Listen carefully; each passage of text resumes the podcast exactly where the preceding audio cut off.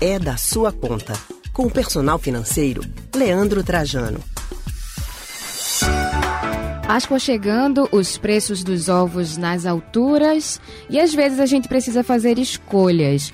Este assunto, eu tenho certeza, é da sua conta. A gente conversa agora com o personal financeiro Leandro Trajano. Boa tarde, Trajano.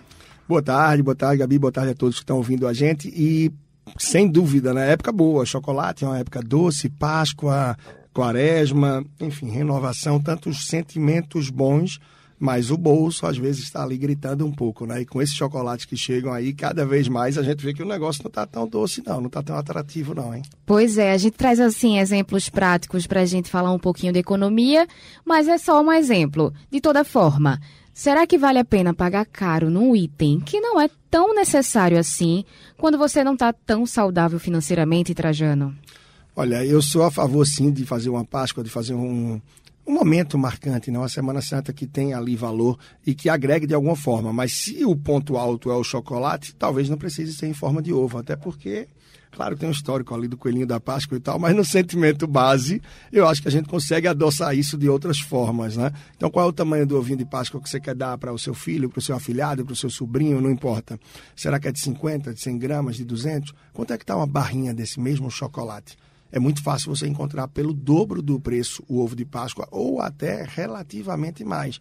E se a ideia é, lembrar, é ser lembrado de alguma forma, então escreve uma cartinha, faz um bilhetinho, dá um chocolatezinho, talvez saia mais econômico e fica o registro para a pessoa. Então a gente tem que fazer escolhas. E essa época da Páscoa eu acho que é muito propícia nesse sentido. Escolhas em relação à nossa vida, às nossas atitudes profissional, como é que a gente quer seguir daqui para frente, mas também escolhas, claro, ligadas à vida financeira. E comprar ou não o ovo de Páscoa já é uma boa escolha.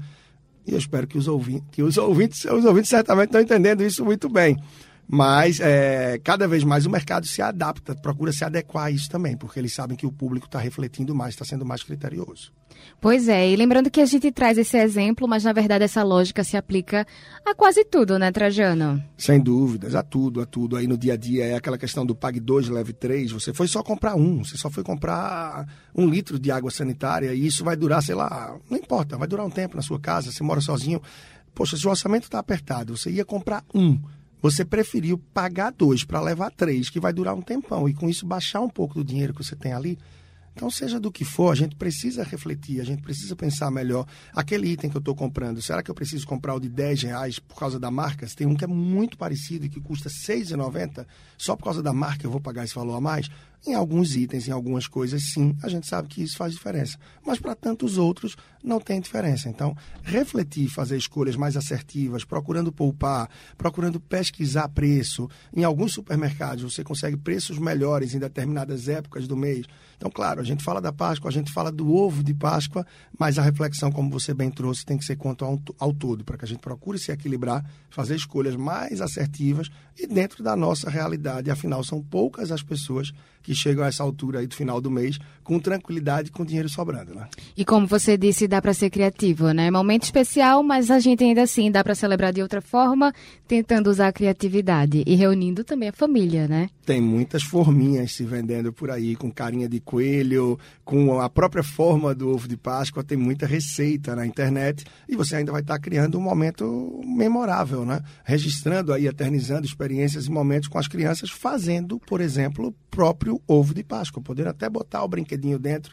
Ah, então não compra ovo de Páscoa de jeito nenhum, é isso que você está falando, Leandro? Não, de forma alguma. Eu acho que todo mundo, né, todos nós, temos algumas boas lembranças com os ovos de Páscoa, mas cada um vai saber qual é o seu momento e a melhor forma de fazer para que esse ovo não termine quebrando um pouco as finanças do mês. Está mais tranquilo, está mais folgado e quer fazer esse registro? Faz sim, vai em frente. Cada um sabe da sua realidade, mas cabe aqui a gente, claro, dar esses alertas para que ninguém termine enfiando aí o pé na lama e depois não vai ser tão fácil dar o salto. Hoje ficaram duas lições: se autoanalisar, né, ver se a gente está saudável financeiramente e saber fazer escolhas. Leandro, muito obrigada. Como é que os ouvintes lhe encontram nas redes sociais, Trajano? Isso, lembrar sempre que tem o site aqui da própria Rádio Jornal, que tem lá o podcast é da sua conta, então tem vários episódios que estão disponíveis aí dos últimos bons anos. Pode encontrar também através de qualquer plataforma de áudio, procurando por Leandro Trajano, Spotify, Deezer, SoundCloud, tem lá o meu podcast que já tem quase 600 episódios e também através do Instagram Personal Financeiro, Personal Financeiro no Instagram. É isso, um grande abraço e até a próxima semana. São muitas dicas. Muito obrigada, Trajano. Lembrando aos ouvintes que é possível também mandar sua dúvida aqui para o E da sua conta pelo WhatsApp da Rádio Jornal no 991478520, 991478520. E é isso, acabamos de conversar com o personal financeiro Leandro Trajano. Obrigada, Trajano. Muito obrigado até a próxima.